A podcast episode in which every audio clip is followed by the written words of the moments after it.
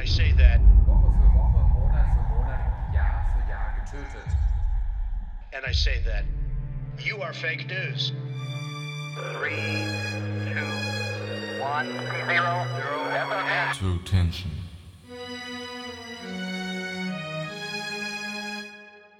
Damit hallo und herzlich willkommen zu einer brandneuen Folge von True Tension. In unserer heutigen Folge werden wir Grenzen überschreiten. Landesgrenzen, um genau zu sein, denn der heutige Fall führt uns von Kalifornien bis auf die Philippinen. Wir reden also von einer Distanz von rund 12.000 Kilometern, daher empfehle ich euch, eine aufrechte Sitzposition einzunehmen, den ein oder anderen Snack bereitzustellen und sehr aufmerksam zuzuhören, denn ich werde mit sehr vielen Namen um mich werfen und ich hoffe, dass ihr mir dann noch folgen könnt.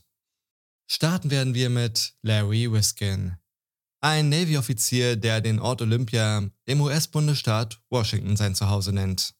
Doch durch seine Tätigkeit bei der Navy kommt er auch ziemlich viel rum, so auch im Jahr 1989, als er während eines Blind Dates in Kalifornien auf Sonja Rios trifft.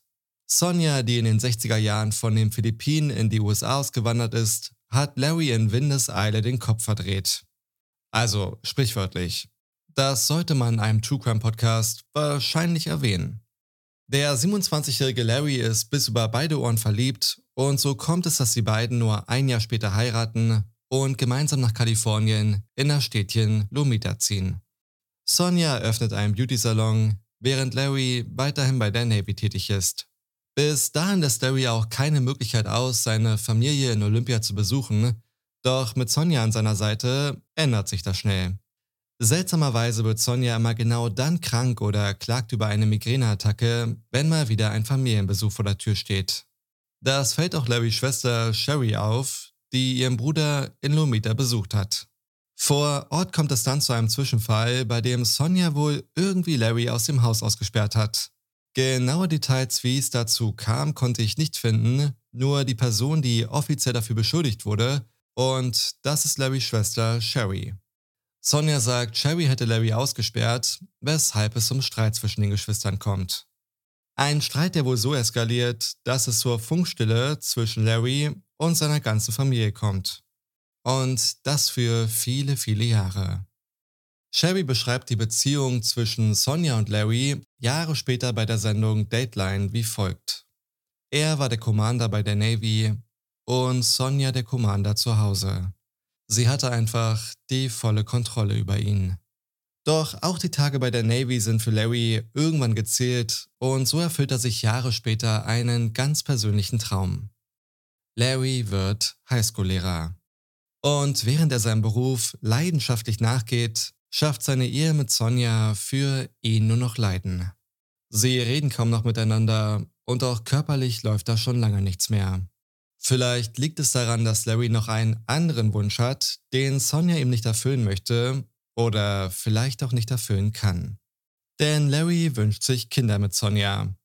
Vielleicht sollte ich erwähnen, dass Sonja zum Zeitpunkt ihres Kennenlernens bereits 43 war und somit 16 Jahre älter als Larry.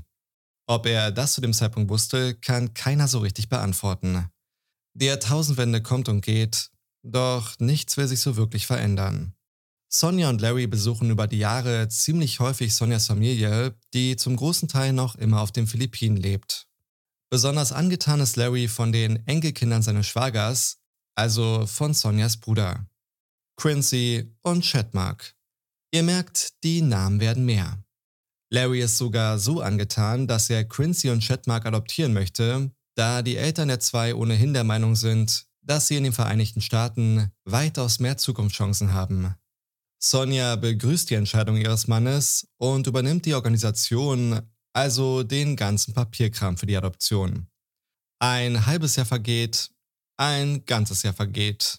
Es vergeht ein Termin nach dem anderen, von denen Sonja behauptet, dann wäre es soweit und wir können sie zu uns holen. Tatsächlich vergehen drei Jahre, bis Larry bemerkt, dass Sonja die Adoption absichtlich sabotiert. Nach 16 Jahren Ehe ist es dann soweit und Larry kann einfach nicht mehr. Er will die Scheidung. Zu seiner großen Überraschung willigt Sonja auch ein, doch wie immer ist ihre Einwilligung mit einer Bedingung verknüpft. Larry soll nochmal auf die Philippinen reisen, um das kleine Taxiunternehmen, das Sonja aus der Ferne betreibt, zu verkaufen. Sie selbst hätte wohl keine Zeit dafür. Larry stimmt zu, schon weil er Quincy und Shatmark sehen möchte. Doch bevor er die Reise antritt, möchte er nochmal nach Olympia, um sich mit seiner Familie zu versöhnen. Sherry ist heilfroh, dass ihr Bruder nun endlich erkannt hat, welch falsches Spiel Sonja die Jahre über gespielt hat und ist gleichermaßen beunruhigt, als sie von Sonjas Bedingungen erfährt. Larry beruhigt sie und sagt ihr, dass es nur noch diese eine Reise sei und dann endlich alles vorbei ist. Nichts ahnt, dass diese Aussage auf eine makabere Art und Weise mehr als zutreffend ist. Es ist der 18. April 2006, an dem Larry in Manila landet und sich zu Sonias Familie begibt, um Quincy's 16. Geburtstag zu feiern. Er macht sogar noch Videos während der Feier, die er in den Shownotes findet, für den Fall, dass ihr nicht gerade auf YouTube zuschaut. Dann am Abend bemerkt Larry, dass sich ein Cousin von Quincy und Chatmark verletzt hat. Larry will unverzüglich zur Notaufnahme mit ihm. Chatmarks und Quincy's Eltern rufen bei Sonja in Kalifornien an, um sie auf den neuesten Stand zu bringen, bevor sie dann gemeinsam zum Krankenhaus fahren. Kurz vor 19 Uhr verlassen sie zusammen die Notaufnahme und wollen wieder in den Jeep einsteigen, als wie aus dem Nichts zwei Männer auf ein Motorrad angerast kommen. Blitzschnell zieht der zweite Mann, der hinten auf dem Motorrad sitzt, eine Waffe und feuert mehrere Male drauf los. Die Schüsse haben zweifelsohne nur ein Ziel, das bedauerlicherweise sowohl in den Kopf wie auch in den Bauch getroffen wird. Larry Wiskin. Larry wird direkt zurück in die Notaufnahme gebracht, aus der sie gerade gekommen sind, doch auch die Nähe zur Notaufnahme kann ihn nicht retten. Jede Hilfe kommt zu spät. Kurz darauf erfährt Sonja in Kalifornien von dem Tod ihres Ehemannes. Der 43-jährige Larry stirbt an diesem Abend auf den Philippinen. In ihrer Verzweiflung ruft sie ihre Nachbarn, die Thompsons, an, die mittlerweile zu guten Freunden geworden sind. Nicole und Jim Thompson sind total schockiert über die Nachricht und fragen Sonja, ob sie zu ihr rüberkommen sollen. Dort angekommen bittet Sonja ihre Nachbarin Nicole, bei Larrys Familie in Olympia anzurufen, weil sie wohl nicht die Kraft dafür hat. Als bei Larrys Schwester Sherry das Handy klingelt, umgibt sie gleich ein ungutes Gefühl. Nach einer kurzen Vorstellung, denn Sherry kennt die Thompsons ja nicht, spricht Nicole Thompson ihr Beileid aus und erzählt, dass Larry auf den Philippinen ums Leben gekommen ist. Voller Wut und Trauer beendet Sherry das Gespräch, um direkt bei der Polizeidienststelle in Lomita anzurufen. Sie hat ihn umgebracht. Ich weiß es einfach, sagt sie. Ein Streifenwagen fährt zu Sonja, um den Sachverhalt zu klären, doch die Polizisten können natürlich keine Auffälligkeiten feststellen. Die Thompsons sind schockiert über die Anschuldigung von Larrys Schwester. Immerhin kennen sie Sonja nur als liebenswerte, nette Frau, die gerade zutiefst um ihren Ehemann trauert. Das zumindest ist das Bild, das sie von Sonja haben. Bis zum darauffolgenden Tag. Erneut ruft Sonja bei den Thompsons an, irgendwie gar nicht mehr so traurig, eher leicht genervt. Sie fragt Jim Thompson, ob er nochmal zu ihr rüberkommen mag, was Jim natürlich selbstverständlich auch macht. Vor Sonja ausgebreitet befinden sich mehrere interessante Unterlagen, bei denen Sonja Hilfe beim Ausführen benötigt. Larrys Lebensversicherung. Keine 40 Stunden nach seinem Tod. Das finden selbst die Thompsons seltsam, die es ablehnen, Sonja beim Ausführen zu helfen. Schneller fahren auch die örtlichen Medien in Lomita von Larrys Tod und wollen darüber berichten. Nun taucht der rasende Reporter Oldman auf der Bildfläche auf. Ich lasse den Vornamen mal weg, denn er heißt auch Larry, was nur unnötig für Verwirrung sorgen würde. So viele Larrys und kein einziger Jeff. Oldman jedenfalls versucht nun Sonja zu kontaktieren und stellt überraschend fest, dass sie nur wenige Tage nach dem Tod ihres Ehemannes wieder in ihrem Beauty-Salon steht. Naja, Ablenkung soll ja bekanntlich helfen.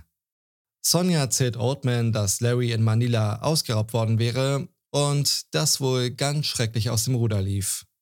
Auch die Polizei auf den Philippinen hat Ermittlungen eingeleitet, konnte bislang jedoch keine Verdächtigen finden.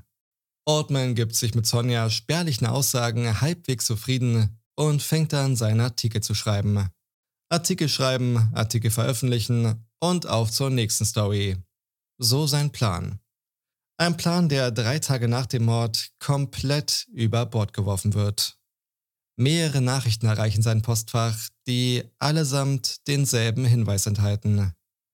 Suchen Sie nach Sonjas Ex-Mann. Earl John Bordeaux. Und Oswald sucht. Er sucht relativ lange, bis er in Davenport, Iowa, die Bordeaux-Familie findet und mit ihnen Kontakt aufnimmt. Wir begeben uns wieder in die Vergangenheit zurück.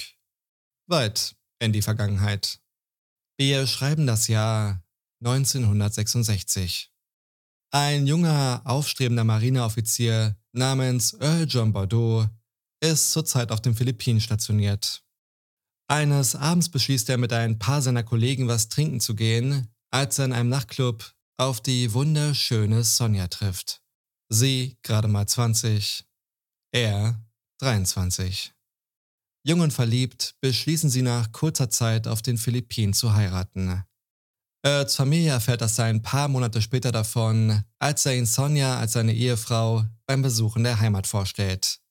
Und auch Erds Familie wird viele, viele Jahre später sagen, dass der Funke zwischen ihn und Sonja einfach nie überspringen wollte.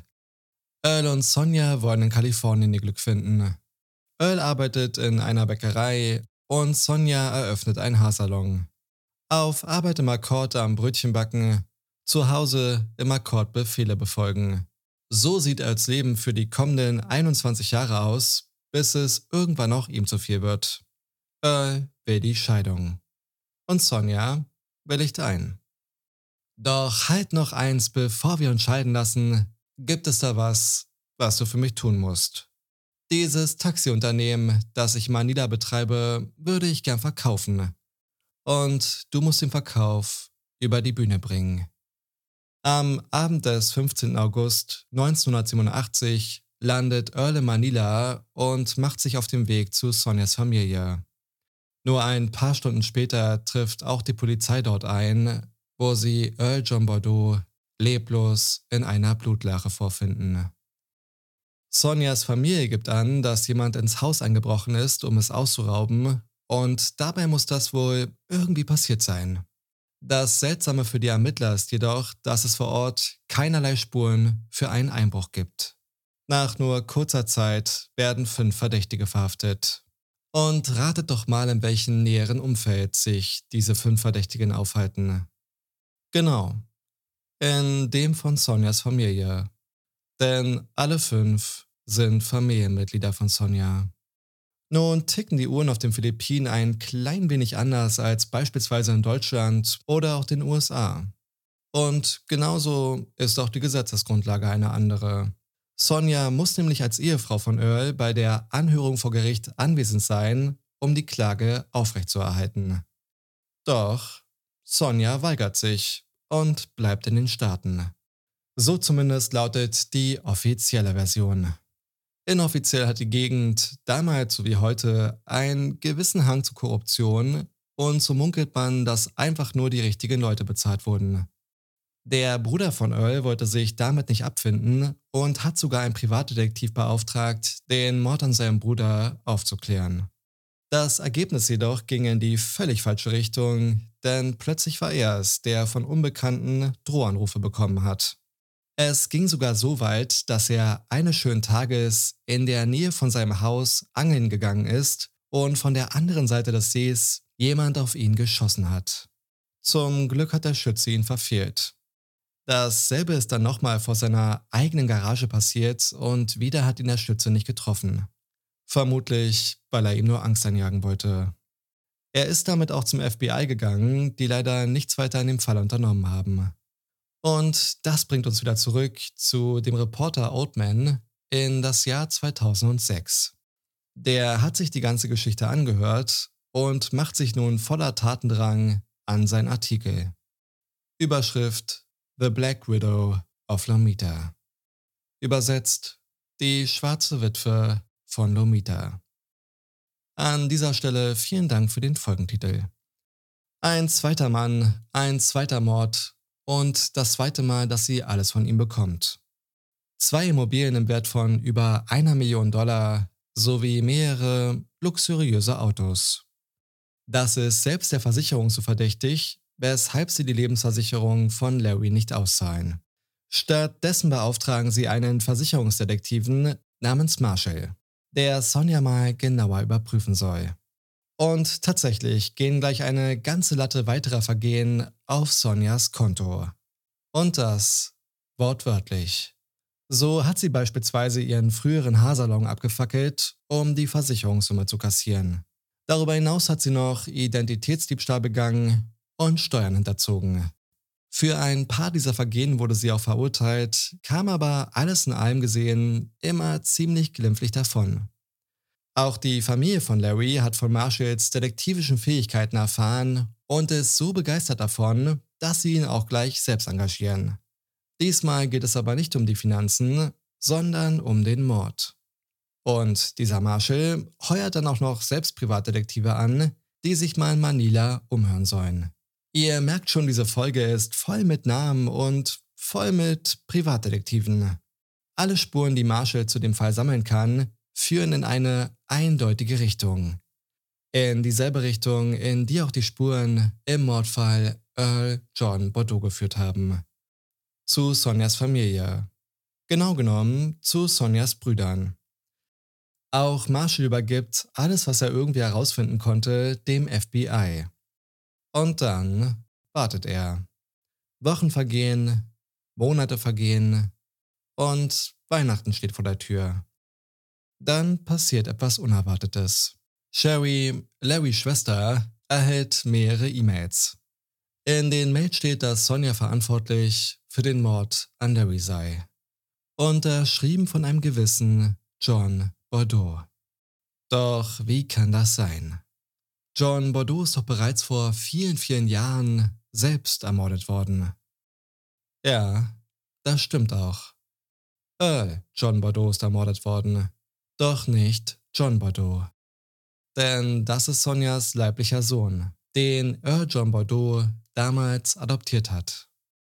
Ein Sohn, von dem Larrys Familie überhaupt keine Ahnung hatte. Und John Bordeaux bietet Cherry auch gleich mehrere Dienstleistungen an. Eine davon ist, die Asche ihres Bruders Larry in die USA zu überführen, denn Larry wurde gegen den Willen seiner Familie auf den Philippinen verbrannt und die Asche ist dort auch irgendwo geblieben. Für nur 35.000 Dollar könnte John das aber möglich machen, schreibt er. Sherry später auch wirklich mit dem Gedanken, ihm das Geld zu überweisen, fragt sich dann aber, was dieser John wohl überhaupt für ein Typ ist. Ist er vielleicht genauso hinterhältig und gierig wie seine Mutter? Ist John Bordeaux ein böser Mensch? Zumindest diese Frage beantwortet er dann auch gleich selbst mit der zweiten Dienstleistung, die er Sherry anbietet. Er kann einfach jemanden damit beauftragen, der seine Mutter umbringt. Und ihr denkt, die Story kann einfach nicht noch verrückter werden? dann liegt das wohl daran, dass ich euch noch nicht von dem Anruf erzählt habe, den der Reporter Oldman am 26. April 2007 erhält. Ein knappes Jahr nach Larrys Ermordung.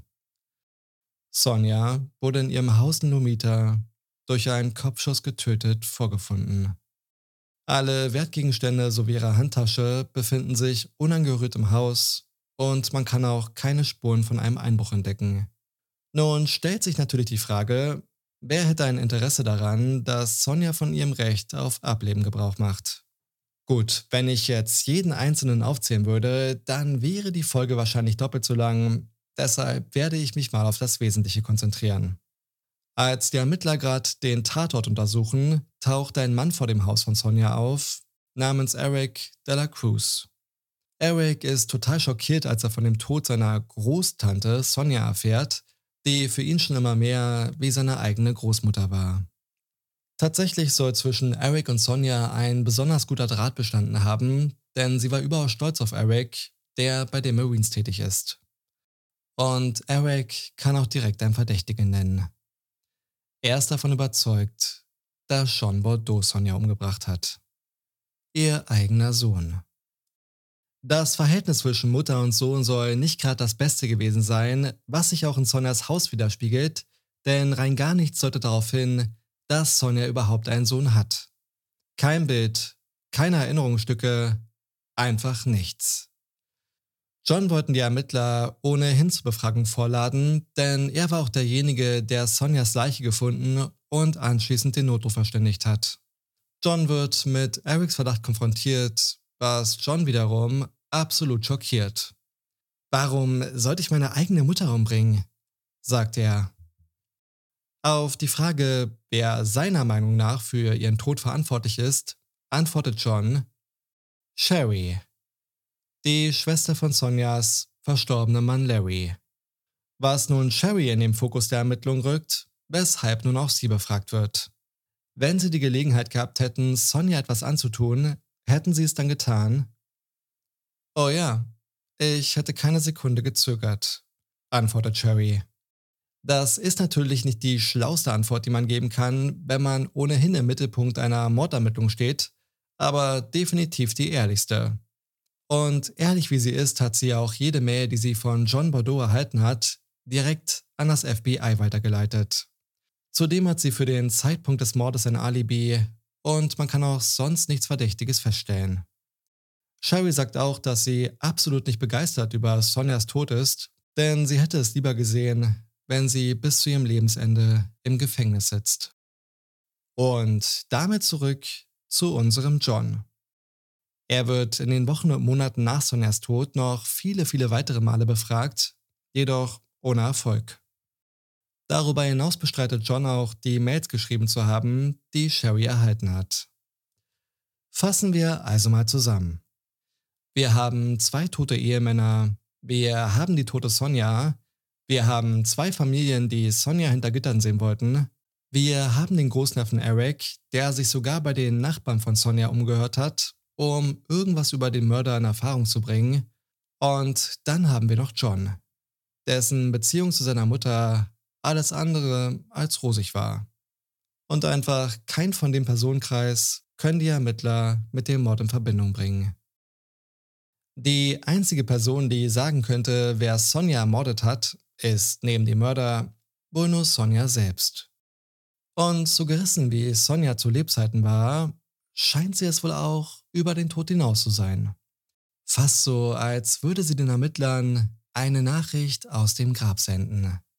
Die Ermittler finden einen Zettel, auf dem eine Handynummer steht.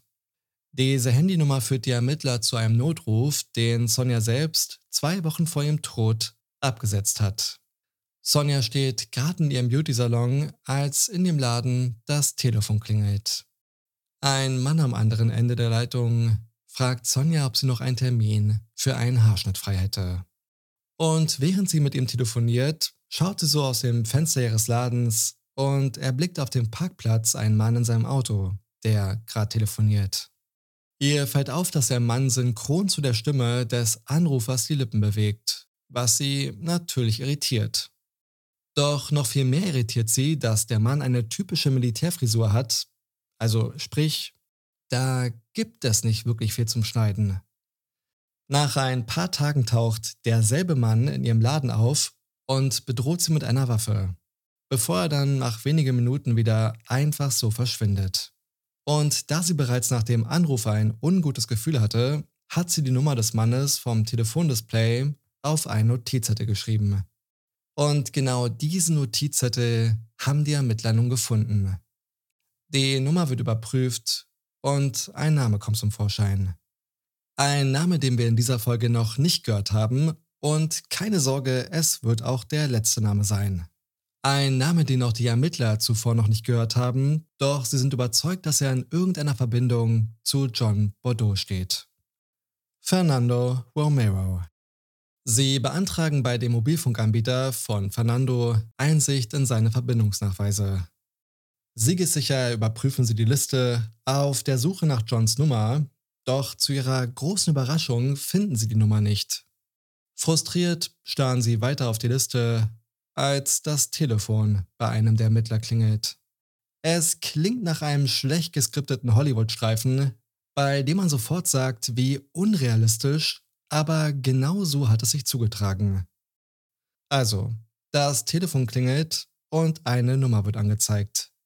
Eine Nummer, die auf der Liste mit den Verbindungsnachweisen wieder und wieder auftaucht. Am anderen Ende der Leitung erkundigt sich ein Mann nach dem aktuellen Stand der Ermittlung. Sonjas ach so geliebter Großneffe Eric. Es stellt sich heraus, dass Eric und Fernando dicke Freunde sind. Und nicht nur das. Sie dienen auch beide auf der USS Ronald Reagan, einem Flugzeugträger der Navy. Parallel werden auch nochmal die Mails, die Sherry von John Bordeaux erhalten hat, überprüft und es stellt sich heraus, dass sie aus einem Netzwerk der Navy herausgeschrieben wurden und das von ausgerechnet den Standorten, wo auch die Ronald Reagan gerade vor Anker lag. Die Mails wurden also nicht von John Bordeaux, sondern von Eric und Fernando verfasst, die gemeinsam den Mord an Sonja geplant haben und Fernando ihn letztendlich ausgeführt hat, um Eric ein Alibi zu geben. Doch was ist nun eigentlich das Motiv für den Mord? Nun, man könnte meinen, es liegt irgendwie in der Familie, dennoch hier war es mal wieder der gute alte Dollar. Ein paar Tage nach Sonjas Ermordung stand Eric bei Sonjas Anwalt auf der Matte, um zu erfahren, was sie ihm vererbt hat. Und als hätte Sonja ihren großen letzten Streich vollbracht, musste er feststellen, er wurde nicht mit einem einzigen Dollar bedacht. Ihr gesamtes Vermögen hat sie ihrem Sohn John Bordeaux vererbt. Eric und Fernando wurden wegen Mordes ersten Grades angeklagt und zu jeweils 26 Jahren Haft verurteilt. Ja, und so endet die Geschichte über die schwarze Witwe von Lomita, die sich am Ende in ihrem eigenen Netz verfangen hat. Natürlich ist jeder Mordfall dramatisch und für irgendwen ein Verlust, aber wäre das nicht ein solch seriöser Podcast, in dem nicht geurteilt wird, könnte man das auch irgendwie als Karma bezeichnen. Nun ja, schreibt mir gerne in die Kommentare, was ihr von dem Fall haltet und wenn ihr keinen, aber auch wirklich gar keinen Fall verpassen wollt, dann drückt doch gern den Abonnieren-Button wie mittlerweile 10.000 YouTube-Herzchen vor euch, worüber ich übrigens überaus dankbar bin.